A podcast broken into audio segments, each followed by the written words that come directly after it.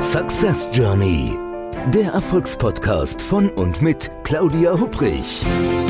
Damit Sie verstehen, warum manche Menschen anscheinend mühelos ihr Ziel erreichen, während andere noch mit mächtigen Stolpersteinen kämpfen. Hier erhalten Sie wichtige Impulse für Ihre erfolgreiche Zukunft.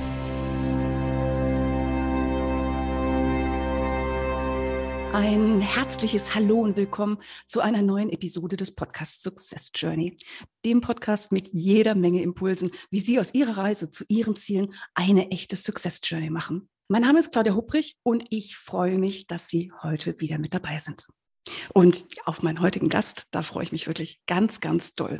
Wenn Sie schon öfters hier in diesen Podcast reingehört haben, dann wissen Sie vielleicht, ich ich stalke ja so meine Gesprächspartner vorher ein bisschen. Ich lese ein bisschen, gucke vielleicht, wenn die spannende Videos haben, vielleicht auch in ein Buch rein und so. Und ähm, wie soll ich sagen? Also das war diesmal, das war, also es ist immer schön, das so sich auf jemanden vorzubereiten. Aber diesmal habe ich ganz viel Spaß gehabt. Also hier hat zum Beispiel der jetzt reden wir auch gleich ein bisschen drüber, aber mein Gast hat zum Beispiel ein ganz tolles Buch geschrieben. Und ich weiß nicht, wann ich das letzte Mal in so einem, kennen Sie das von einem großen Online-Buchhändler, Blick ins Buch, wenn ich da einfach, ich konnte überhaupt nicht aufhören mit dem Lesen. So toll war das. Und es war so, so locker, so flockig geschrieben. Also, was ist sie? Sie ist ein echtes Nordlicht. Sie ist auf dem Bauernhof groß geworden. Und ähm, also las nicht so aus von ihrer Webseite, dass sie ihre Success Journey, die startete sie als Kellnerin und leitende Buffetkraft im Eiscafé Venezia in Hamburg-Ottensen. Sie war Straßenkünstlerin in, so hat sie es mal gesagt, in einem Gespräch in ihrem ersten Leben und da werden wir auch gleich noch drüber reden, sie hat was ganz Unglaubliches gemacht. Also da kriege ich Gänsehaut, wenn ich da allein dran denke. Sie hat auch schon am Trapez gehangen, und zwar freiwillig. Wir haben ein paar Gemeinsamkeiten. Sie mag Yoga und Tanzen und die Musik von Ed Sheeran, liebt Reisen, besonders nach Italien und Frankreich. Ja, und sie, sie macht was, sie kann was, was ich wirklich so noch nie gesehen und gehört habe. Sie fährt nämlich Einrad. Also das finde ich schon unglaublich. Aber sie ist wohl, ich weiß gar nicht, Deutschlands, Europas, weltweit, wird sie uns gleich noch erzählen, wohl die einzige Einradfahrerin mit einem Blindenstock in der Hand. Sie ist nämlich blind. Und ich, ich freue mich sehr, ich freue mich total. Liebe Dörte Mark, klasse, dass du heute mit dabei bist. Herzlich willkommen. Liebe Claudia, ganz herzlichen Dank für die tolle Anmoderation und vielen, vielen Dank für die Einladung in deinen Podcast. Ja, sehr gerne. Dörte, ich habe jetzt direkt, ich weiß gar nicht, wo ich bei dir irgendwo anfangen soll. Also ob das, wir, wir gucken einfach mal, wie es läuft. Ob das ja. so die, die, die Bauernhofzeit ist oder deine Straßenkünstlerzeit. Ähm, aber ich, ich glaube, nach dem, was ich jetzt eben ja gerade schon gesagt habe in der Anmoderation, ähm, Einradfahren ist für die meisten Menschen, denke ich, die uns jetzt zuhören, schon ein Ding, wo man vielleicht sagt, oha, können, glaube ich, nicht so viele. Aber du machst das Ganze ja noch blind.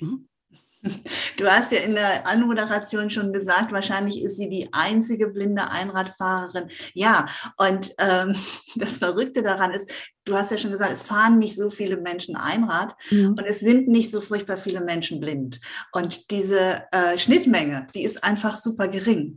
Und ähm, ich habe das rauf und runter gegoogelt, weil mir das ein bisschen Spaß gemacht hat, als ich dann jemanden gefunden habe und habe gedacht, ja, eigentlich ist es irgendwie gar nicht so verwunderlich. Und ich mhm. glaube, jeder Mensch ist irgendwo der Einzige und die Einzige. Wenn du nur zwei Dinge aus deinem Leben richtig zusammen kombinierst, merkst du, das macht sonst niemand. Ja, ich bin blind und ich fahre Einrad. Wahnsinn. Also wirklich Wahnsinn. Ähm, ich habe noch nie auf dem Einrad gesessen. Ich stelle mir das unheimlich schwierig vor. Und bei dem Gedanken, dass ich da die Augen noch zumachen müsste dabei. Also das würde, glaube ich, echt schief gehen. Mhm. Erzähl aber mal, du, du ähm, also Einradfahren kannst du ja, glaube ich, schon ein bisschen länger. Das Richtig, genau. Das ich habe das sein kam dazu, ne? Mhm. Ich habe das sehenderweise gelernt und ich glaube auch, das äh, ist, ist entscheidend dafür. Ähm, ich hätte es sicherlich nicht angefangen, ähm, als ich schon blind war, weil natürlich ist das äh, Einradfahren so ein Balance-Thema und für Balance brauchst du ja eigentlich einen Fixpunkt, wie mhm. auch schon beim auf einem Bein stehen ist mit geschlossenen Augen schwieriger als mit offenen mhm. ähm, oder sehend leichter als blind. Und also genau, das habe ich gelernt, als ich noch sehen konnte und Straßenkünstlerin geworden bin und auf einer Zirkustheaterschule war und all das. Dann habe ich es auch, als ich dann blind geworden bin, tatsächlich ähm, sein lassen nicht unbedingt, weil ich gesagt habe, so jetzt bin ich blind, jetzt kann ich das nicht mehr. Es hat sich einfach so entwickelt. Bei anderen, die ich kannte, die Einrad gefahren haben, haben es auch nicht mehr so oft gemacht. Mhm. Aber dann fingen meine Kinder und mein Mann an damit. Da habe ich gedacht, Moment, das ist doch eigentlich meins. Und dann haben wir ausprobiert, wie es geht und äh, haben dann rausgefunden, ja, das geht schon. Also die meiste Zeit fahre ich dann an der Hand von meinem Mann oder mhm. von ähm, einem meiner Kinder. Und äh, meine Tochter hat dann auch mal gesagt, nee, nee, Mama, du musst auch wieder frei fahren. Dann hat sie rausgefunden, wenn sie vor mir herläuft oder mit ihrem Einrad vor mir herfährt und spricht oder Musik mit einem iPhone hinten im, im Gürtel hat oder so, dann, mhm. dann weiß ich halt akustisch, wo es hingeht. Ähm, das geht auch, das finde ich ähm, stressiger, als wenn ich einfach jemanden an der Hand habe. Und keine Sorge, wir fahren jetzt auch nicht im Großstadtverkehr, wir fahren einfach an ruhigen Wegen und so, da geht ja. das schon. Ah, ist ja schön, wenn da die ganze Familie auch noch mitmacht. Das ist ja super. Mm, auf jeden Fall, ja. ja, ja. Eine Sache, als ich so über dich gelesen habe, war ähm, Straßenkünstlerin. Wie, wie, du, wie wird man denn Straßenkünstlerin? Ja, also das ging so. Ähm, ich habe angefangen zu jonglieren und dann Akrobatik zu machen und Einrad zu fahren, als so dieses Thema neuer Zirkus, also Zirkus ohne Tiere und mhm. so. Jetzt gibt es ja wahnsinnig viele Zirkusprojekte. Das war damals so ähm, Anfang der 90er, Ende der 80er eigentlich schon. Da war das so neu und das war irgendwie so toll, dass man sowas ganz Außergewöhnliches lernen konnte. Und dann konnte man da ganz schnell mit Auftritte machen, mit wirklich sehr einfachen Dingen. Jetzt rückwirkend gesehen okay. waren die ersten Sachen wirklich simpel. Aber es kannte halt niemand. Das ist so ganz normale, ich war Studentin, das ist jetzt ganz normales Studenten-Company äh, äh, da irgendwie so übereinander turnt und ein paar Bälle in die Luft wirft. Und das hat einfach riesig Spaß gemacht. Und dann okay. habe ich immer mehr davon gemacht. Und dann wird man ja besser und professioneller, mhm.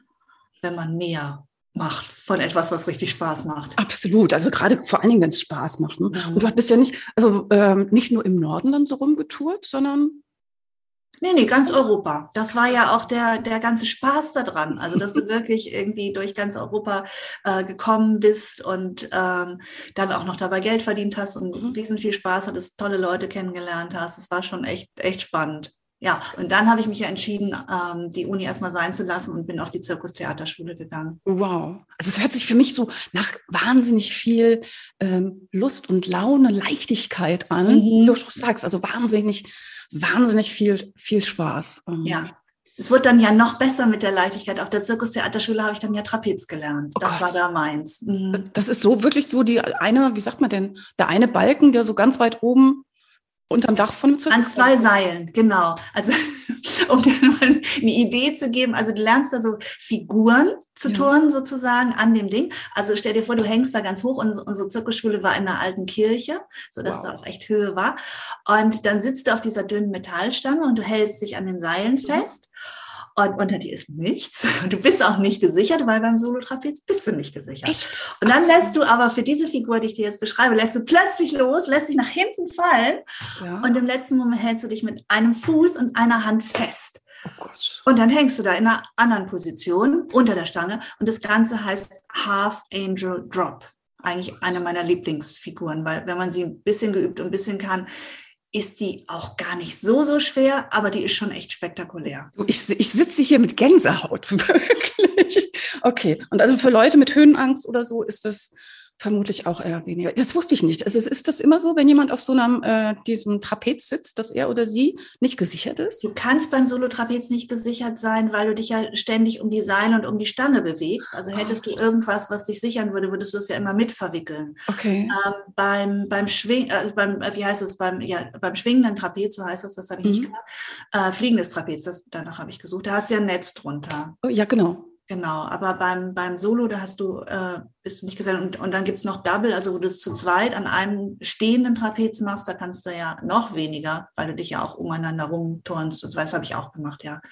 Würdest aber du sagen, dass du generell, generell ein sehr mutiger Mensch bist? Oder ein Mensch, der gerne irgendwie. Immer schwer zu sagen, weil man kennt ja seine eigenen Ängste und nicht die der anderen. Ein guter Punkt. Sehr guter Punkt, ja. Hm. Also es gibt schon auch einen Haufen Sachen, die, die mich stark beunruhigen und auch, äh, auch banale Sachen wie bei jedem. Hm. Ich habe zum Beispiel jetzt ähm, am Wochenende habe ich in Frankfurt gesprochen Und äh, die hatten so ein Kino für, für den Vortrag gebucht. Ja. Ganz toll, ähm, Harmoniekino in Frankfurt, ein mhm. altes Programmkino, ich fand's super. Mhm. Und äh, dann sagte mir hinterher die Auftraggeberin, dass in dem Saal Mäuse waren. Und ich bin eine totale Mäusepanikerin. Und als sie das erzählt hat, wollte ich schon auf den Tisch springen. Verrückt. Ja, also, ich, ja, also es gibt Sachen, da bin ich mutig und es gibt Sachen, da bin ich nicht mutig. Mhm bin ja auf dem Bauernhof groß geworden und ich habe da einige erschreckende Erlebnisse mit Mäusen. Ich glaube, das hat mich geprägt.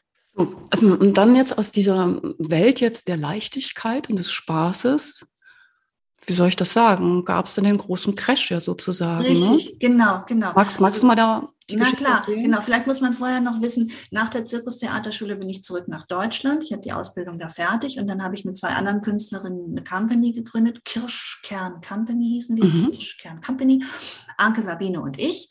Und wir waren Anfang 20 und haben Comedy gemacht und Theater für Kinder. Oh, cool. Und haben einfach alles komplett selbst gemacht, äh, von den Kulissen bis äh, die Stücke sowieso, Kostüme und so weiter. Also na klar, wir haben immer mal ein bisschen, aber wir hatten ja auch kein Budget, also mussten wir ganz viel selber machen. Hatten so einen alten Bulli, mit dem sind wir dann getourt durch ganz Deutschland und wir wurden sehr schnell damit sehr erfolgreich, haben Preise gewonnen und so. Also wir waren davon auch selbst total überwältigt und, und ganz besoffen von uns selbst. Es war einfach super. Ja, und so hätte das eigentlich weitergehen können. Und dann habe ich schon immer gemerkt, irgendwas ist mit meinen Augen nicht so richtig in Ordnung. Andere scheinen irgendwie anders oder besser zu sehen als ich. Und irgendwann bin ich dann damit zum Augenarzt. Okay. Und ähm, dann hat der erste Augenarzt es gar nicht richtig einschätzen können und wusste auch nicht, was es ist. Und der zweite, das war der Augenarzt, wo ich schon mal als Kind war. Und ähm, der hat dann sehr viele Untersuchungen gemacht und unter anderem so eine ähm, Gesichtsfelduntersuchung, Perimetertest heißt es. Da mhm. schaust du in so eine große Halbkugel oder Schüssel oder wie auch immer. Du hast in der Mitte zwei Punkte, die fixierst du okay. und dann kommen von rechts, von links, von oben, von unten, kommen Punkte auf die Mitte zu. Und immer wenn du einen siehst, sollst du auf einen Knopf drücken. Also es mhm. testet dann einfach, wie groß dein Gesichtsfeld ist. Mhm. Und in dem Test habe ich total versagt. Und es war für mich ganz schlimm, weil ich bin auch eine, die irgendwie gerne nicht versagt.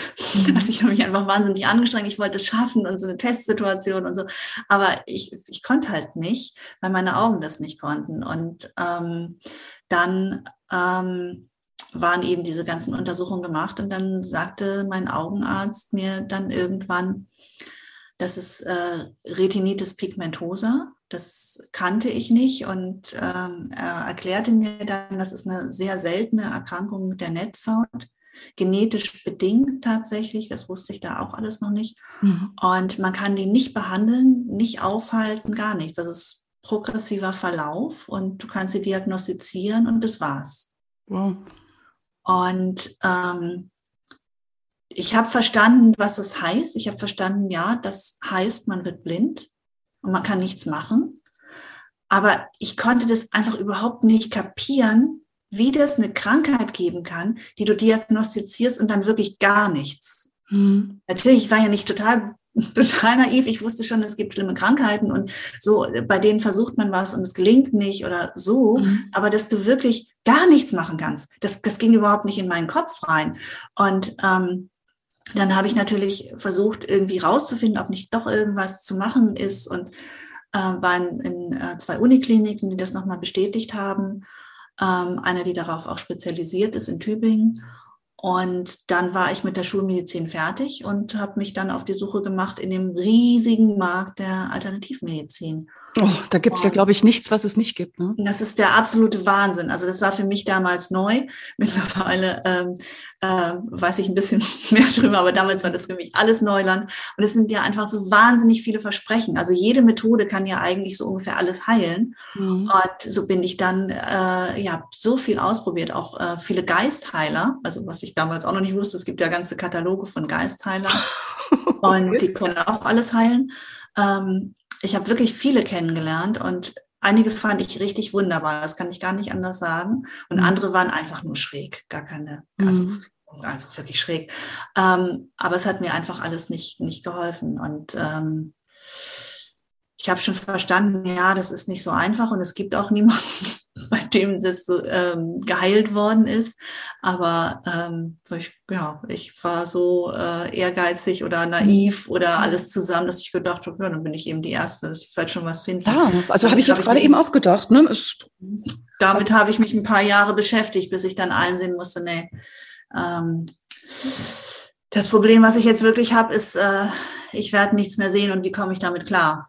Ähm, ja. Wie hat dein Umfeld reagiert? Mm, ich hatte äh, ein Umfeld, was natürlich aus, aus kreativen Leuten bestand, so meine Freundinnen und Freunde, Pädagogen, Pädagoginnen und dann ähm, meine Familie. Mhm. Und ähm, die waren alle echt unterstützend. Mhm. Die waren schon auch geschockt, ja, aber nicht so geschockt wie ich, glaube ich. Klar. ja, also ähm, von anderen hört man ja immer mal wieder, dass in solchen Situationen sich Menschen abwenden oder so. Das ist mir gar nicht passiert. Mhm. Also es kann jetzt nicht sagen. Es gab natürlich Menschen, die konnten damit irgendwie besser umgehen als andere und äh, so, aber es war nicht so, dass ich das Gefühl hatte, es lassen mich jetzt Leute im Stich oder so gar nicht. Okay. Wie lange hat das denn gedauert von dieser Diag also fürchterlichen Diagnose? Ja, also von, bei der Diagnose konnte ich schon echt super wenig sehen. Also es kann sein, dass ich zu dem Zeitpunkt, das weiß ich jetzt gar nicht ganz genau, dem Gesetz nach schon blind war. Also die, so unser, unser allgemeiner Wortgebrauch ist ja blind, du siehst, heißt es, du siehst gar mhm. nichts. Aber dann mhm. gibt es eine gesetzliche Definition, wenn du halt ähm, eine sehr geringe Sehschärfe hast oder ein sehr eingeschränktes Gesichtsfeld oder beides mhm. in Kombination, dann giltst du dem Gesetz nach als blind, ähm, was dann eben bedeutet, dass du ähm, so einen Schwerbehindertenausweis beantragen kannst, mhm. Geld und solche Sachen. Und ich glaube, das war ich schon fast bei der Diagnose. Ähm, das klingt jetzt total überraschend, aber man sieht ja immer nur, was man sieht und ja. das andere ergänzt das Gehirn auch sehr, sehr ja. eindrucksvoll. Also gerade ja. bei Gesichtsfeldausfällen, wenn die nicht plötzlich kommen, sondern schleichend, dann hast du das Gefühl, du siehst. Und dann ist es bei Retinitis pigmentosa auch so, also Gesichtsfeld Einengung, so bilderbuchmäßig, so ganz war es bei mir nicht, aber so lehrbuchmäßig ist es so von, von außen nach innen, dass du am Ende wie zwei, wie durch zwei Schlüssellöcher siehst, mhm. ähm, aber scharf. Und das ist ja auch so verrückt, weil du denkst, ja, ich sehe doch, ich sehe doch in 100 Meter Entfernung, keine Ahnung, was eben andere auch in 100 Meter Entfernung sehen, aber eben ähm, rechts, links, oben, unten siehst du nicht. Ähm, ja, so, das war, das war der Ausgangspunkt. Und dann ähm, von der Diagnose bis dass ich mir selbst gesagt habe, so, jetzt bin ich blind, ähm, ungefähr fünf Jahre. Mhm. Wobei diese fünf Jahre waren tatsächlich rückblickend quasi der wirklich mein, mein Sehrest. Also das meiste Sehen habe ich vor der Diagnose verloren, das gar nicht gemerkt. Okay. Und also wenn man jetzt so einen, also das Schicksal quasi mit einem ganz großen Gong zuschlägt jetzt, wie bei mhm. dir, hast du denn so, also ich könnte mir vorstellen, dass man in unterschiedlichen Phasen quasi unterwegs ist. Also erstmal von Verweigerung, vielleicht von, ähm, von genau. Wut, von genau. dass da ja. ganz viele Emotionen entsprechend dann natürlich auch irgendwo hochkommen. Ja? Also auch die Frage, warum ich? Mhm. Ähm, das Leben genau ist, so, ja. Also ja, ja, ja. Ich habe also später, als ich mich dann ähm, ja, als ich quasi schon längere Zeit blind war, mich dann mit der ganzen, mit dem ganzen Prozess nochmal rückblickend auseinandergesetzt habe und dann ja auch Coach wurde und zum Thema mhm. Umgang mit Veränderung gearbeitet habe, habe ich mich ja auch mit diesen Modellen, mit diesen ähm, Veränderungskurve und House of Change und all sowas mhm. auseinandergesetzt. Genauso war es eigentlich bei mir. Also, ne? also Schock, na klar. Und dann diese Verneinung. Also mhm. ich war wirklich so, die haben, die haben keine Ahnung, die Augen als ich werde es denen schon zeigen. Und damit habe ich mich sehr lange beschäftigt beschäftigt, was ich rückblickend auch immer noch nachvollziehen kann. Ich würde es wahrscheinlich wieder so machen. Ja, weil genau. ich hätte ja auch Recht behalten können. Genau. Es gibt ja immer auch mal Menschen, die sich auf den Weg machen und dann damit tatsächlich ja. äh, ne, ja, was finden, was andere so noch nicht oder was dir der Arzt um die Ecke nicht gesagt hätte oder wie auch genau. immer. Das hätte sein können. Aber ich glaube auch, dass diese Verneinung so wichtig ist, weil man diese ganze Wahrheit manchmal auf einen Schlag gar nicht ertragen kann. Mhm. Also ich glaube, manchmal ist es ganz gut, sich da selbst zu belügen und zu sagen, es wird schon und ich werde schon was finden und diese Hoffnung noch wieder und immer wieder eine neue Hoffnung. Also ich glaube, das brauchte ich auch. Ähm, ja, und dann, als ich so langsam verstanden habe, ja, es wird echt, also zwischendrin gab es auch mal kleine, kleine Lichtblicke. Also Akupunktur hat es immer mal auch ein bisschen besser gemacht, aber es hat halt nicht angehalten. Mhm. Ähm, obwohl ich das dauerhaft natürlich äh, mit Akupunktur dann auch versucht habe. Klar, wenn es nur was nützt, machst du ja noch mehr davon, aber es hat auf Dauer halt nicht genützt.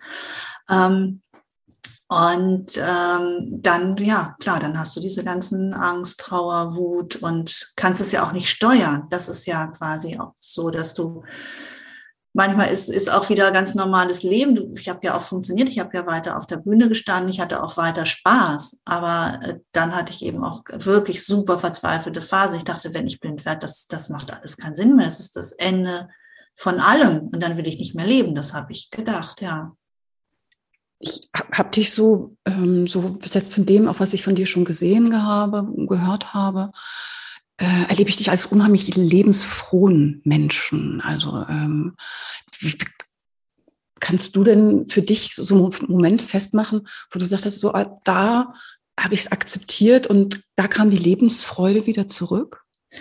Ja, und ähm, das war äh, so, dass ich ähm, nach diesen, ich glaube, nach dreieinhalb Jahren oder so nach der Diagnose äh, wollte ich, habe hab ich aufgehört, auf der Bühne zu stehen, weil ich das nicht mehr, ich wurde einfach nicht mehr besser, sondern ständig schlechter. Anke und Sabine haben sich super entwickelt und genau das will man ja, wenn man ne, Künstlerin ist, will sie besser werden. Und ich war einfach, das war mir alles äh, ähm, viel wichtiger, was jetzt mit meinen Augen ist. Ich konnte mich mhm. dann gar nicht mehr so. Also ich bin einfach schlechter geworden und das kannst du als Künstlerin nicht haben. Dann habe ich gesagt, nee, dann lasse ich das jetzt. Mhm. Und wusste aber auch nicht, wie es dann weitergeht. Ich wollte dann noch einen letzten Therapieversuch machen in China. Da war ich drei Monate in einer traditionell chinesischen Augenklinik, was äh, eine echt spannende Erfahrung war. Die haben mir gesagt, naja, sie können es im besten Fall verlangsamen, den Prozess aber nicht, nicht heilen und nicht mhm. aufhalten. Mhm. Ja, aber gut, da war ich drei Monate. Und da habe ich es dann richtig kapiert. Also zumal ich da ja auch viel Zeit hatte und ziemlich auf mich mhm. zurückgeworfen war und so. Und das Verrückte war, das war überhaupt nicht die Tragödie, die ich mir vorher ausgemalt habe. Also ich habe ja vorher immer nur gedacht, ich will nicht blind werden und wenn ich mhm. blind bin, ist es das Ende von allem. Und ähm, ich habe in China noch was gesehen, ja, aber auch wirklich minimal und in vielen Situationen eben auch nicht, je nachdem, wie das Licht war und so. Okay. Ähm, und als ich dann das wirklich kapiert habe und akzeptiert habe, wie es ja so heißt, ähm, da hatte ich dann wieder Boden unter den Füßen. Einfach fand ich, das ging nicht mehr tiefer runter. Mhm. Weißt du, vorher bin ich ja nur gefallen und hatte mhm. Angst, was ist, wenn ich da unten aufkomme und dann ist irgendwie alles zu Ende. Und es war halt nicht alles zu Ende. Ach super. Und, also schön, wie du es sagst, Akzeptanz ist, denke ich, eine ganz wichtige Kraft, oder? Mhm. Ja, Akzeptanz ist wirklich äh, absolut essentiell. Und ähm, es ist ja leider nicht so, dass man das auf Knopfdruck kann. Also, ja. ne? das sagen dann ja viele, du musst es akzeptieren, du musst dein Schicksal annehmen und dein Schicksal umarmen und sowas alles. Das geht ja bei kleineren ähm, Dingen auch mal schnell oder man kann das vom Kopf steuern, aber bei, ich konnte das in der Situation nicht. Also ich musste erstmal durch alles andere durch und so viel wüten und weinen, mhm. bis ich damit einfach ja, bis ich auch keine Lust mehr hatte, glaube ja, ich. Ja, das ist natürlich. Also bis ich keine Lust mehr hatte auf, auf irgendwie Verzweiflung. Ich weiß gar nicht, wie es ausdrücken soll. Aber jedenfalls, als ich dann wirklich unten war, war das, ja, dass ich dachte, so, und jetzt? Was sind jetzt die nächsten Schritte? Und dann ging es wieder los. Natürlich nicht gleich irgendwie super, aber ähm, ja, ich war bereit. Dann was, war, was waren denn dann so die nächsten Schritte? Was waren denn deine ersten Projekte sozusagen? Also als ich dann wieder nach, nach China in Hamburg war, ähm, war ich bereit, überhaupt in so eine Beratungsstelle zu gehen ähm, für Blinde und Sehbehinderte. Das war vorher für mich überhaupt nicht denkbar, weil ich wollte damit gar nichts zu tun haben. Blinde Menschen, ganz furchtbar. Ich kannte keine und ich wollte auch keine kennenlernen, weil ich wollte selber schon gar nicht blind sein. Mhm. So, und dann bin ich in diese Beratungsstelle ähm, und da habe ich dann gefragt, was kann ich denn machen, wenn ich jetzt nichts mehr sehe? Und da konnte ich eigentlich so gut wie nichts mehr sehen. Mhm. Und dann hat der Berater gesagt, naja, eigentlich kannst du als Blinde alles machen. Oder fast alles hat er wahrscheinlich gesagt. Eigentlich kannst du als Blinde fast alles machen. Mhm. Wenn scheitert dann an der mangelnden Fantasie der Sehenden.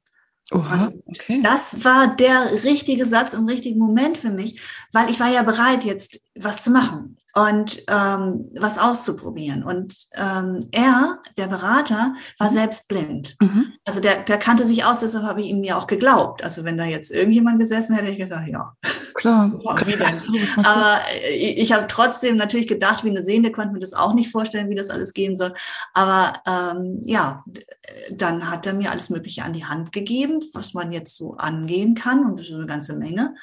Und ähm, genau, dann habe ich all das gemacht, was man dann eben so macht, wenn man ähm, lernt, blind zu leben. Also angefangen ganz simpel mit, mit, mit Hörbüchern von der, von der Blindenhörbücherei. Mhm. Ähm, dann ähm, mit äh, so einem äh, Mobilitätstraining, also mit einem Blindenlangstock im Straßenverkehr laufen, dann mit einem Computer äh, blind umgehen äh, und damit zu arbeiten ähm, ja, dann sowieso irgendwie das ganze Kochen, Putzen und so weiter. Ähm, ja, also Schritt für Schritt äh, Dinge lernen, wie man die blind machen kann oder wie man die blind besser machen kann. Also ich mhm. habe ja auch ne, schon mit sehr wenig Sehen auch schon alles Mögliche gemacht, aber gibt es dann noch so die kleinen Tricks und Kniffe, wie man ein paar Sachen noch besser hinkriegt. Und natürlich das mit dem Computer und mit dem Stock und so weiter, das musst du richtig lernen. Da brauchst du jemanden, der dir das beibringt. Ich finde das gerade so spannend, Dörte, so wie du das erzählst, das hört sich doch dann so an. Hm, ich hoffe, dass jetzt korrekt ist irgendwie. Mhm. So, du führst ein ganz normales Leben und bist halt blind. Ja, also in, der, in den meisten äh, Momenten ist es genauso. Und das konnte ich mir vorher einfach überhaupt nicht vorstellen, weil ja dieses Thema mein Leben so dominiert hat, diese Angst davor und überhaupt, das war ja jeder zweite Gedanke kreis darum. Und dass, dass es geht, dass das Leben äh, ja letztlich irgendwie ne, der ganz normale Alltag ist, ja. in dem man dann eben blind ist und ein paar Sachen ähm, anders macht und äh, ein paar Sachen auch gar nicht gehen. Ähm, das konnte ich mir vorher auch nicht vorstellen. Also du hast ja eine, du hast äh, eine tolle Familie, bist verheiratet, hast zwei Kinder.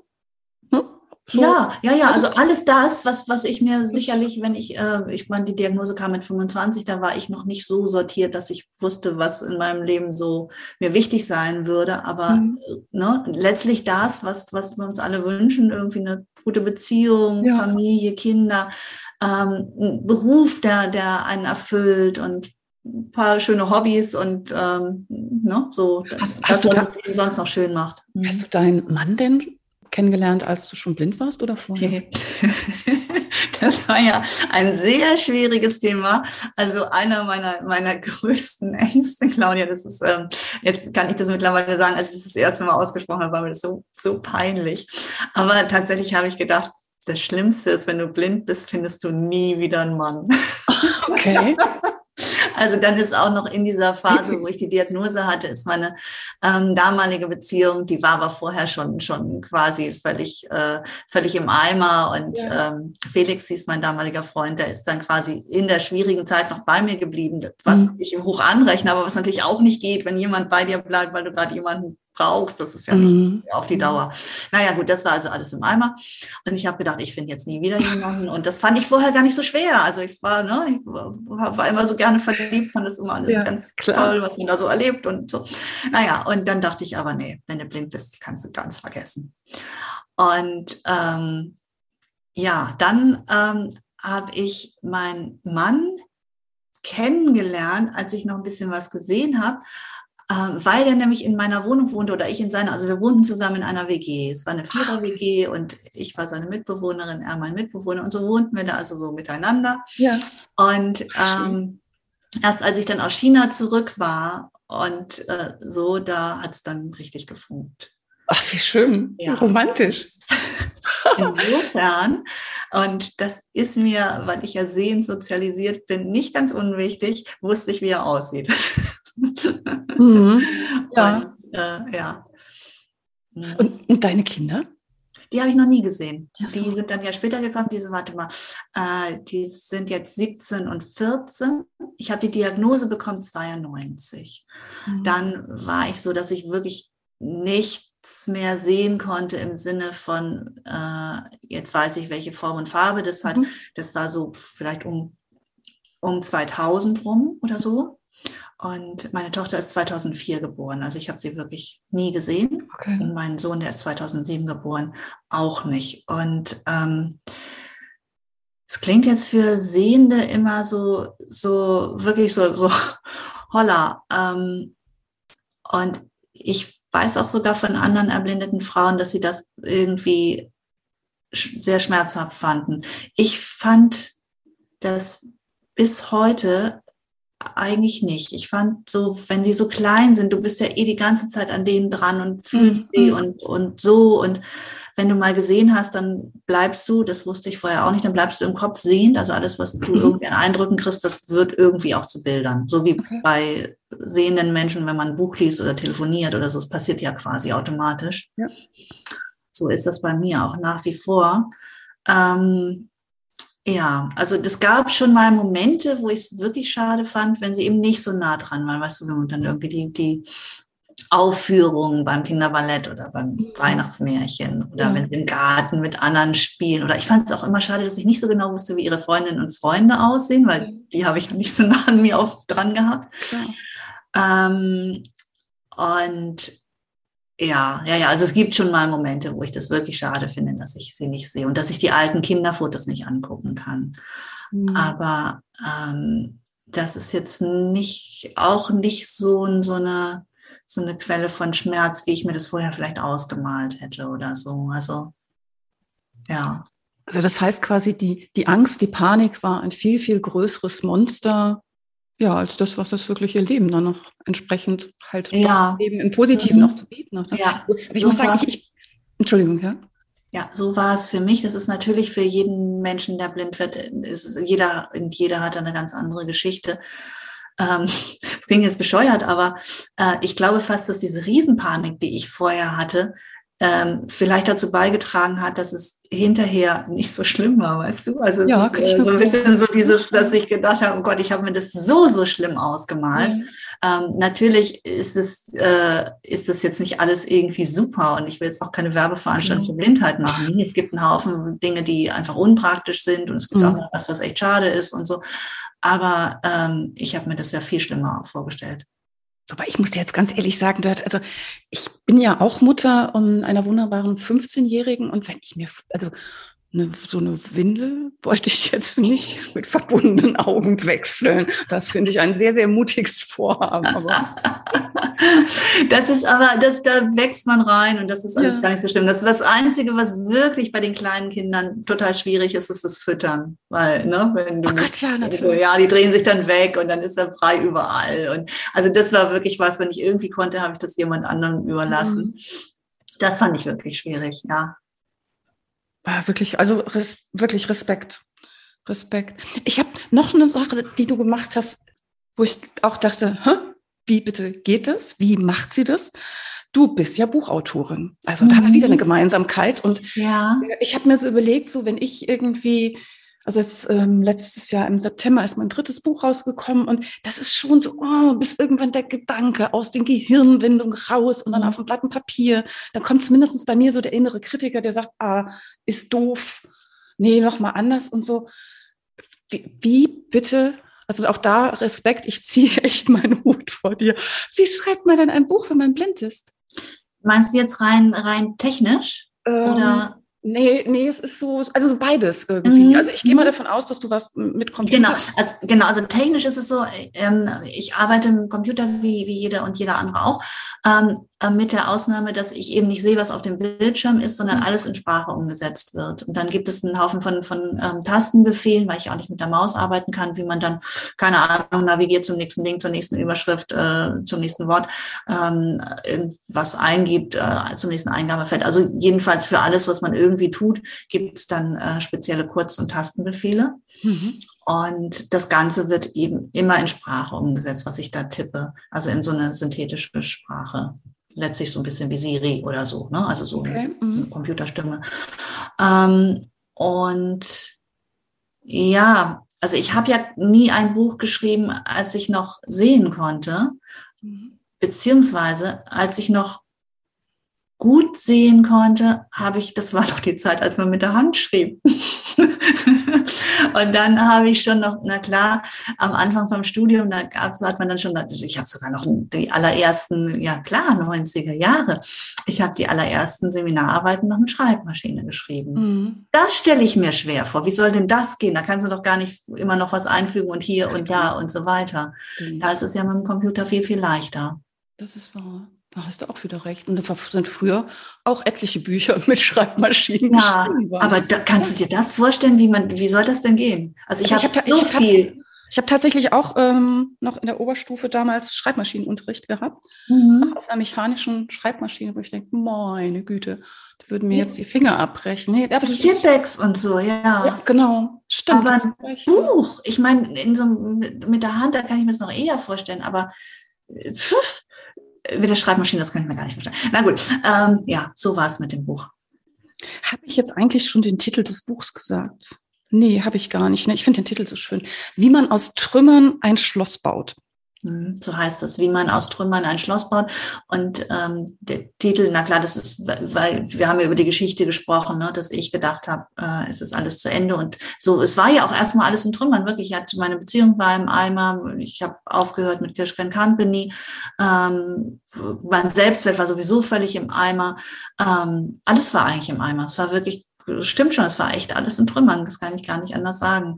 Und äh, dass daraus wieder was entstehen kann, das, äh, das überrascht mich immer wieder, wenn ich selber, mich selber, mir selber zuhöre, denke, hä? Wie ging das jetzt? Ich meine, jetzt heute, das, du, du stehst auf Bühnen, hm? bist, bist Speakerin, also Vortragsrednerin, du bist Moderatorin, du kommst viel rum, du hast, ich habe was gelesen, wo ich dachte, Wahnsinn. Du hast ein, wie war das, ein Workshop beim Weltwirtschaftsforum mhm. moderiert? Mhm. Mhm. Ja, also ich habe äh, nach der, nach der Uni bin, bin ich gestartet bei Dialog im Dunkeln. Das kennen vielleicht ähm, einige der Zuhörerinnen oder auch nicht. Das ist so ein Konzept, wo es komplett dunkel ist. Also es ist ein, ein großes Areal, eine Installation, viele Räume und die sind komplett dunkel. Und es gibt blinde Guides, die sehende Besucher durch diese Räume führen. Es gibt es in Hamburg, da ist das Mutterhaus auch und in Deutschland jetzt noch in Frankfurt, in der Hauptwache B-Ebene. Oh. Und dann äh, gibt es das aber weltweit, also Mutterhaus in, Frank äh, in, in Hamburg und ähm, dann in, ich glaube im Moment in 30 verschiedenen Ländern auf allen Erdteilen. Naja, und dann gibt es das Dinner im Dunkeln, das kennen vielleicht viele, Essen im Dunkeln. Das ist auch äh, quasi eine Idee von Dialog im Dunkeln, was dann andere übernommen haben. Mhm. Da bin ich gestartet und ähm, da konnte ich dann ähm, so ein Konzept entwickeln äh, für Teams und Führungskräfte. Und na klar, mit dieser Idee, du bist im, komplett im Dunkeln, was andere so im Hochsee, äh, Hochseilgarten oder Hochseejacht oder was man immer so bei Management-Trainings mhm. äh, an ähm, ähm, Sachen ausprobiert, eben raus aus der Komfortzone. Das war die Idee. Es ging also nicht um, um Blindheit, sondern es ging um die Führungskräfte oder die Teams, die zu den Workshops kamen. Also noch ne, Führungskräfteentwicklung, mhm. Kommunikation, Umgang mit Veränderung, Teamentwicklung, solche Themen. Ja. ja, und dieses Konzept konnte ich entwickeln und dann war das auch gerade mal fertig. Und dann war Dialog im Dunkeln und äh, der Workshop und damit auch ich, wir waren eingeladen in die Schweiz nach Davos zum Weltwirtschaftsforum. Meine also ohne Witz zum Weltwirtschaftsforum. Was daran liegt, dass der ähm, Gründer von Dialog im Dunkeln, Andreas Heinecke, der ist ähm, einer der bekanntesten und erfolgreichsten Social Entrepreneurs in Europa mhm. und äh, Ashoka Fellow und äh, Ashoka äh, ist von der Schwab Foundation und Schwab macht ja das Weltwirtschaftsforum und so kam das. Also so war, war ich dann mit dem Workshop da in Davos. Ja, und das war natürlich ganz schön irre. Mm, und das war, das war schon 2007. Und danach hat sich dann dieser Workshop enorm, äh, ja, äh, ist enorm gewachsen und, und überall auf der Welt kannst du den jetzt machen. So, äh, wir haben dann andere blinden Trainer und Coaches ausgebildet und jetzt haben ich weiß gar nicht, was der aktuelle Stand ist. Ich sage immer noch, ähm, über 250.000 Führungskräfte an den Workshop erlebt. Oh. Das war vor Corona und ich befürchte, in der Corona-Zeit ist auch nicht so furchtbar viel dazu gekommen. Mm, mm. Geht ja weiter. Also das denke ich so, wer, wer das mal erleben möchte, ne? Also ich wusste das tatsächlich auch nicht, dass es das hier in Frankfurt gibt. Bei uns direkt hier um die Ecke, ich äh, wohne in der Nähe vom schönen Wiesbaden, da gibt es das sogenannte Schloss Freudenberg. Ja, das kenne ich ne? natürlich auch, ja. Mhm. Genau, und da ist, also auch wenn jemand da mal vorbeikommen will, da ist ein Café. Ich weiß keine Ahnung, wie groß es ist, weil es ist eben ganz dunkel und äh, ja, man wird dort sehr nett bedient und ich finde das jedes Mal ganz spannend, was eigentlich so mit einem selber passiert, wenn eben der äh, das Thema Sehen auf einmal, wenn das weg ist und äh, mhm. es schmeckt, Dinge schmecken auf einmal anders und äh, ich kann mich dran erinnern, derjenige, der dahinter so einer Bar quasi hat, sagte dann irgendwann, als wir äh, Gabeln für den Kuchen haben wollten, sagte er, nee, rück ich nicht aus, ihr stecht euch nur die Augen damit aus. ähm, und ich weiß, meine Tochter war ein bisschen kleiner, als wir da waren und sie bekam als Getränk Cola und das kannte sie gar, zu dem Zeitpunkt gar nicht. Es war relativ klein noch. Und ich kann mich dran erinnern, ich habe dann an dem Getränk genippt und ich konnte tatsächlich nicht sagen, was es ist. Also, weil ich es eben nicht gesehen habe und nur vom Geschmack mhm. aus, ähm, das finde ich schon. Kann, kannst du denn für dich irgendwo sagen, dass dadurch, dass die, wie sagt man, der Sehsinn entsprechend nicht mehr da ist, die anderen Sinne dann eher hochfahren, also gesteigert sind? Mhm muss mich noch mal kurz, äh, kurz mit dir darüber staunen, wie das sein kann, dass man selbst Cola nicht schmeckt, wenn man nicht weiß, was es ist, oder? Das, äh, also vielleicht, vielleicht lag es ja an mir, das weiß ich nicht. Aber ähm, etwas. Ja, aber ich kenne das, also wo das immer überhaupt nie geklappt hat, war äh, bei Bionade. Ähm, ne, da gibt's ja Litchi und Ingwer und, mhm. und äh, ähm, was nicht alles. Und das konnten die Leute auch immer nicht sagen. Und das ist ja total verrückt, weil eigentlich würde man denken, das darum geht's doch eigentlich bei Geschmack. Ja, genau. Aber klar, wenn dein Gehirn nicht weiß, worauf es sich vorbereiten soll, ist das eventuell schwierig, ja. Und das muss ich auch nochmal sagen, das haben blinde Menschen ja auch nicht so häufig. Also wenn ich was, zu, was ich trinke oder esse, weiß ich ja in der Regel auch vorher, weil ich es entweder mir zubereitet habe oder mhm. bestellt habe oder wie auch immer. Ich bin ja selten in der Situation, wo jemand irgendwie mir was gibt und ich weiß nicht, was es ist. Mhm. Ähm, zumal man ja auch sehenderweise bei manchen Suppen, Säften, Soßen auch nicht weiß, was da drin ist. Auch wieder wahr, genau. Naja, gut, aber ob jetzt irgendwas äh, von meinen Sinnen, ja, also na klar, ich nutze die anderen Sinne mehr. Das ist es eigentlich. Also na, ich ziehe mir Informationen, vor allen Dingen aus dem, aus dem, ähm, aus dem Hören, mhm. auch aus dem Fühlen, manchmal auch äh, riechen und schmecken. Nee, schmecken hat jetzt nicht so viel praktischen nutzen. Ja, das ist wahrscheinlich der Sinn, der, der jetzt nicht so viel anders eine Rolle spielt als bei sehenden Menschen. Aber äh, na klar ist für mich auch zum Beispiel, wenn ich mich in der Stadt orientiere, ist das irgendwie wichtig, dass ich jetzt hö äh, höre sowieso, aber auch rieche, da ist jetzt Douglas oder da ist eine Bäckerei oder so, weil es einfach für die Orientierung oh, Sinn macht. Ja, ja, klar, klar. Und hören, hören ist einfach quasi der, das, das was am meisten ähm, ja vielleicht auch die, die Rolle vom Sehen einnimmt. Also wenn jetzt Frühling ist oder so, ne, ist das mhm. für mich einfach auch toll, weil die Vögel sind alle wieder da und mhm. na klar, es riecht auch anders draußen und es, es mhm. klingt auch sowieso anders wenn, wenn mit den Blätterrauschen und, und alles so, ne? Also ja, ja, da kommt über den, den Kanal kommt bei dir ja, ich denke, das X-fache rein zum Gehirn äh, und da verarbeitet werden im Vergleich zu ja, normal sehenden sehenden Menschen. Du, ich habe eine Sache, wir haben eben kurz bevor wir die Aufzeichnung hier jetzt mhm. gestartet haben, habe ich, wie soll ich sagen, ja, habe ich etwas erzählt. Ich erzähle es jetzt aber vielleicht doch nochmal. Mhm. Aber ich war wirklich ein bisschen nervös heute, muss ich sagen. Obwohl ich glaube, das ist Folge 80 oder 90 eher entsprechend, weil ich Angst hatte, irgendwas Blödes zu sagen, was im Kontext mit dem Sehen ja, dass ich irgendwie in so eine Art Fettnäpfchen latsche. Ja, mhm. ja dass du mich fragst, ob ich, äh, ähm, was meine Lieblingsfarbe ist oder so. So eine Richtung. das hättest du ruhig fragen können, weil genau, ich, ich bin ja im, im Kopf, äh, nach wie vor sind mir Farben auch wichtig. Nein, aber ich verstehe, was du meinst und ich kenne natürlich die, die Unsicherheit von Menschen, die das erste Mal damit zu tun haben. Und natürlich kenne ich sie auch, weil ich ja selber gesehen habe und keine Ahnung hatte, wie, wie das ist. Wie, mhm. ne? also, Ähm, ja, und also bei der, bei der Wortwahl, das ist auch bei jeder Form von Beeinträchtigung anders, ist, aber bei Blindheit kenne ich mich natürlich am besten aus.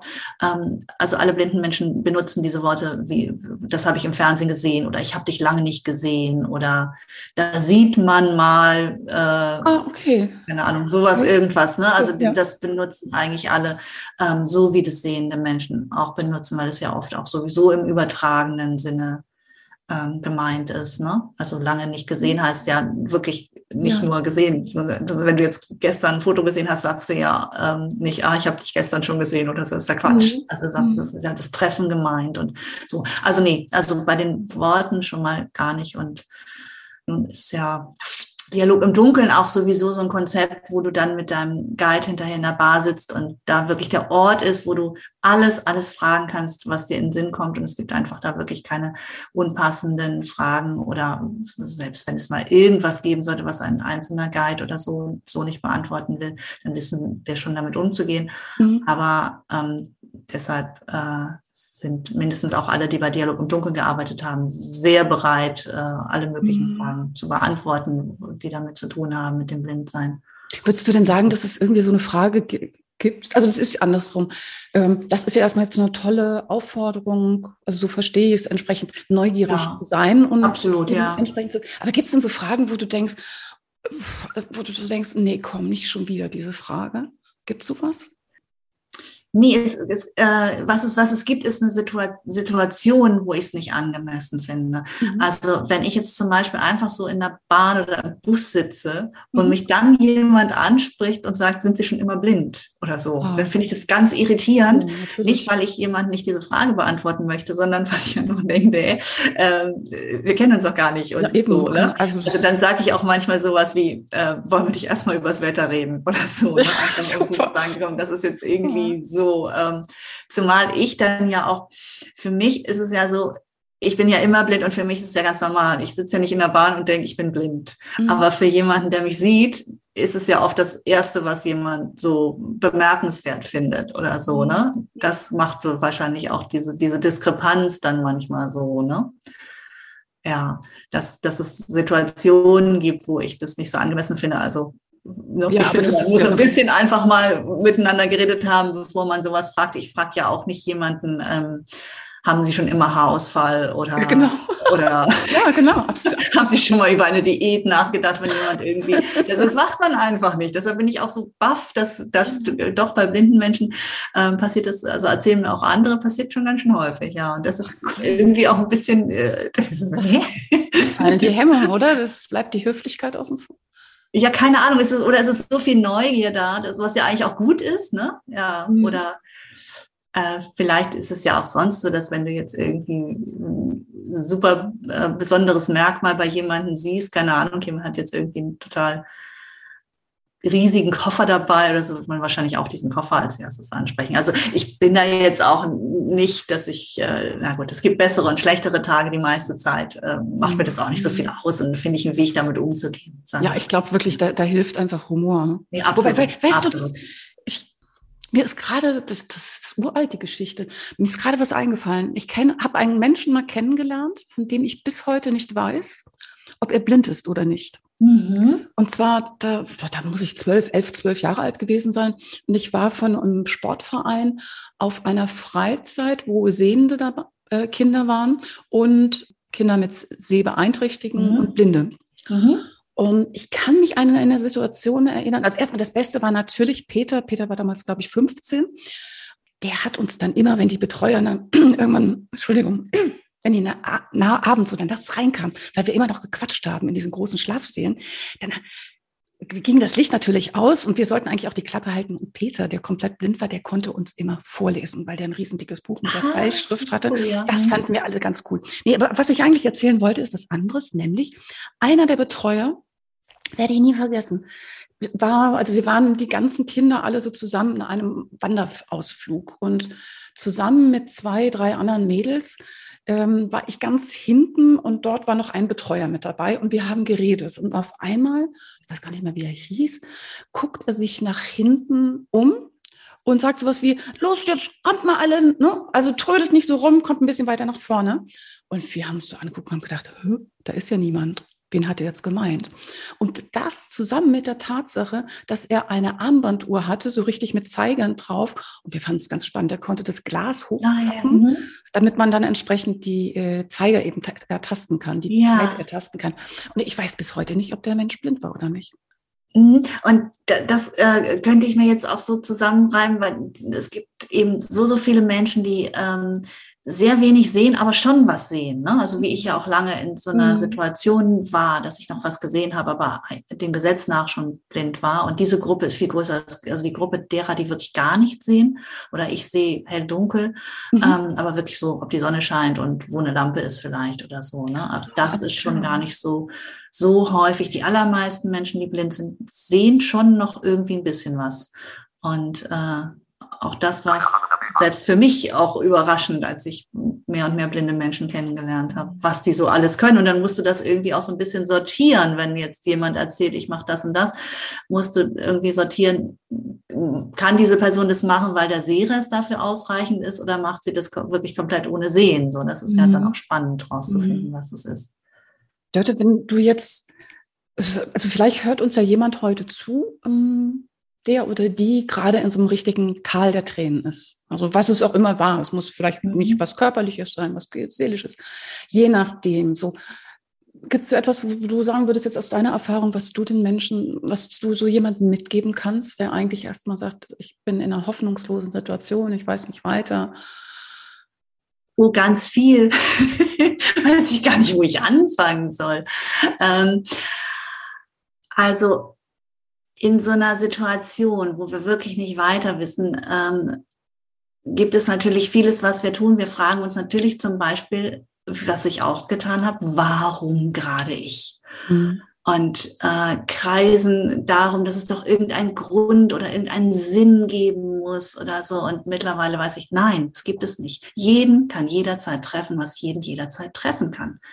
Das ist das Leben. Ich habe neulich eine Veranstaltung moderiert zum Thema Menschen mit erworbenen Hirnschäden. Mhm. Und da waren Geschichten dabei. Boah, ähm, ich hatte den ähm, Paul van ähm, Duke im Interview. Das ist einer der bekanntesten DJs weltweit. Mhm. Der ist 2016 in Utrecht sechs Meter in die Tiefe gestürzt von der Bühne runter. Die Bühne war schlecht konstruiert oder falsch konstruiert. Oh ja, und dann war der erstmal im Koma. Von jetzt auf gleich. Es gibt lauter solche Geschichten. Es kann jeden jederzeit treffen. Es gibt nicht irgendwie jemanden, der äh, sagt, du bist jetzt dran oder es gibt irgendeinen Grund, warum sowas passiert. Das ist so wichtig, sich nicht zu fragen, warum ich, sondern eher zu fragen, warum bin ich derjenige, warum bin ich diejenige, die Ressourcen hat, da wieder rauszukommen. Mhm. Und dann zu gucken, was, was sind die Möglichkeiten.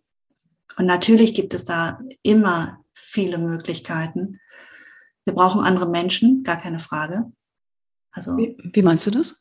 Es gibt diesen Spruch äh, aus der Selbsthilfe, nur du allein kannst es schaffen, aber du schaffst es nicht allein. Mhm. Also du brauchst einfach Menschen auf verschiedenen Ebenen. Du brauchst auch Experten, wie ich damals den Berater. Das ist ja das Gute auch an der, an der Zeit, in der wir jetzt leben, dass es für fast alles gute Selbsthilfeverbände und Beratungsstellen gibt und so weiter, wo man ausloten kann, was sind die Möglichkeiten. Mhm. Wenn man denn dann bereit ist äh, zu sagen, okay, das ist das Problem, was ich jetzt zu lösen habe. Das dauerte bei mir ja auch lange, dass ich einfach die ganze Zeit damit beschäftigt war, dieses Problem überhaupt nicht haben zu wollen. Mhm. Ähm, ja, ich wollte es dann immer noch nicht, aber zumindest äh, war ich äh, so bereit zu sagen, okay, so ist es jetzt und dann löse ich das. Naja, und was kannst du noch machen, wenn ähm, ja kleine Schritte, also einfach weitermachen, Einspruch, den ich mal gelesen habe, ist, äh, wenn du durch die Hölle gehst, geh weiter. Oha. Also, ne, Hauptsache, Hauptsache. Ja. Ja. Ne, und wenn es irgendwie ganz schlechte Tage gibt, einfach eine kleine Sache machen, dann weiß ich nicht, eine Suppe kochen, eine Schublade aufräumen. Mhm. Und äh, so, je nachdem, um was es geht, natürlich. Ne, da ist ja auch jede Geschichte anders und alle Möglichkeiten sind, sind anders und so, ja. Sehr gut. Ja, den Spruch mit der Hölle kannte ich noch nicht. Toll. Also ich, ich kann ja jedem nur, äh, also wäre so, so vielleicht so ein bisschen was, so auch so Mut machen. ähm, mal lesen möchte, nur dein Buch empfehlen. Also ich, ich, bin noch nicht ganz durch, aber das, was ich schon gelesen habe, es ist wirklich, es ist wunderbar und äh, ich finde ja, vielen, vielen Dank, dass du das sagst, weil das war auch ne, äh, Absicht, dass ich oder die Absicht des Buches, dass ich damit Mut machen möchte, eben zu sagen, so ich habe gedacht, es ist alles vorbei und dann war es das gar nicht. Im Gegenteil, es geht ja auch nicht darum, dass jemand erst Trapezartistin ist und dann auch wieder auf der Bühne steht als Moderatorin. Bei anderen ist die Geschichte eine andere, aber ich kenne so viele Geschichten mittlerweile, wo du dachtest, jetzt ist alles vorbei und dann geht's doch weiter, auch wenn der Weg dahin natürlich kein Spaziergang ist. Mir hat es auch Mut gemacht, Bücher von anderen Menschen zu lesen, als, äh, als ich da durch musste. Und hilft mir jetzt auch immer noch mal wieder, klar. Also ne, es ist ja auch so, dass man dann immer noch mal wieder äh, bisschen hadert oder nicht jeder Natürlich, Tag klar. ist super. Ähm, und mir macht es Mut. Ich weiß, dass es nicht für alle so ist. Das muss ich auch dazu sagen. Also es gibt auch Menschen, die sagen, das stresst mich eher, wenn ich so diese Positivbeispiele habe, weil ich dann doch denke, ich muss auch so viel erreichen und mhm. so. Also wenn es jemandem keine Kraft gibt, dann, dann nicht. Aber ähm, die Rückmeldungen, die ich bekomme, sind schon, dass es Menschen viel Mut macht und das freut mich natürlich. Super. Also sagen wir nochmal kurz den Titel, wie man aus Trümmern. Wie man aus Trümmern ein Schloss baut. Das ist erschienen im Patmos Verlag im September 2020 und gibt es, äh, ist ein Hardcover, gibt es ganz normal in jeder Buchhandlung äh, wahrscheinlich zu bestellen. Äh, wenn man Glück hat, hat die vielleicht auch mal was da, aber ähm, man kriegt es auf jeden Fall bestellt oder sonst online auch sowieso. Und auf dem Cover sieht man dich auch tatsächlich. Ja. Einrad fahren. Einrad mit Blindenstock in der ja, Hand. Absolut, ja. genau. genau. Ja. Oh, liebe Dörte, ich könnte dir noch, ähm, ich könnte dir wirklich noch stundenlang ähm, zuhören. Ich denke, die unsere Zuhörerinnen und Zuhörer vermutlich auch. Vielleicht machen wir irgendwann mal einen zweiten Termin. Gerne. Es war ein schönes Gespräch für mich. Du hast tolle Fragen gestellt. Es war echt sehr, sehr sehr, sehr munter, fand ich. War toll. Ja, und ich hoffe, wenn du irgendwo im Rhein-Main-Gebiet mal unterwegs bist oder so, vielleicht einfach ein Rauchzeichen schicken. Und ja, dann, dann lade ich dich vielleicht ins Schloss Freudenberg ein. Ah, in Richtung. ja. trinken wir da in der, in der Dunkelbar. In genau. genau, genau, das machen wir dann. Da, da freue ich mich schon drauf. Also von meiner Seite aus erstmal nochmal ganz, ganz herzliches Dankeschön in den hohen Norden. Es hat mir sehr, sehr viel Spaß gemacht. Und ähm, ja, Buchtitel und äh, entsprechend ein bisschen was packe ich in die Show Notes. Also wer da entsprechend nochmal gucken will. Ansonsten, wenn man jetzt eine fantastische Moderatorin sucht für einen entsprechenden Event, stehst du bestimmt auch zur Verfügung. Man findet dich ja. bei ja, das stimmt, man findet mich auf der Website www.dörte-mark.de. Ich bin Moderatorin und Rednerin und ich moderiere sehr viel im Kontext von äh, sozialpolitischen Themen, aber auch darüber hinaus Bauen und Wohnen und Stadtentwicklung ist so ein Thema, zu dem ich mhm. viel gemacht habe. Mhm. Und Bildungsthemen sowieso auch. Ja. Mhm. Und wenn man einen guten Vortrag von dir sehen will, gibt's auch im Internet. Also einfach mal Dörte Mark googeln, äh, da findet man dich auf jeden Fall. Ja, viele, viele herzliche Grüße an alle, die uns zugehört haben. Und ähm, es war mir ein wirkliches Vergnügen mit dir, Claudia. Vielen, vielen Dank. Sehr gerne. Und dann mag ich mich auch von Ihnen heute verabschieden. Schön, dass Sie wieder mit reingelauscht haben. Und ähm, ja, wenn es Ihnen gefallen hat, schreiben Sie mir doch vielleicht einfach einen Kommentar entsprechend auf dem jeweiligen Podcast-Portal ähm, so Ihre Gedanken zu dem Thema, was wir entsprechend heute hatten. Und ansonsten, ja, sage ich ja immer gerne, machen Sie es gut, aber machen Sie es bald. Ihre Claudia Hubrich. Success Journey. Der Erfolgspodcast von und mit Claudia Hubrich. Claudia Hubrich ist Managementberaterin, Business Coach und Managing Partner von Consulting at Work. Sie berät seit mehr als 20 Jahren Menschen und Unternehmen, die sich entweder in Veränderungsprozessen befinden oder sich in solchen befinden wollen. In ihren Vorträgen, Coachings und Workshops gibt sie Impulse für mehr Klarheit, Motivation und Umsetzungskompetenz, damit sie das kleine oder große Stück Veränderung erreichen, welches sie sich wünschen. Und kostenlose Impulse, wie Sie an Ihr Ziel gelangen, finden Sie auch unter www.claudia-hupprich.com. Schauen Sie gleich vorbei.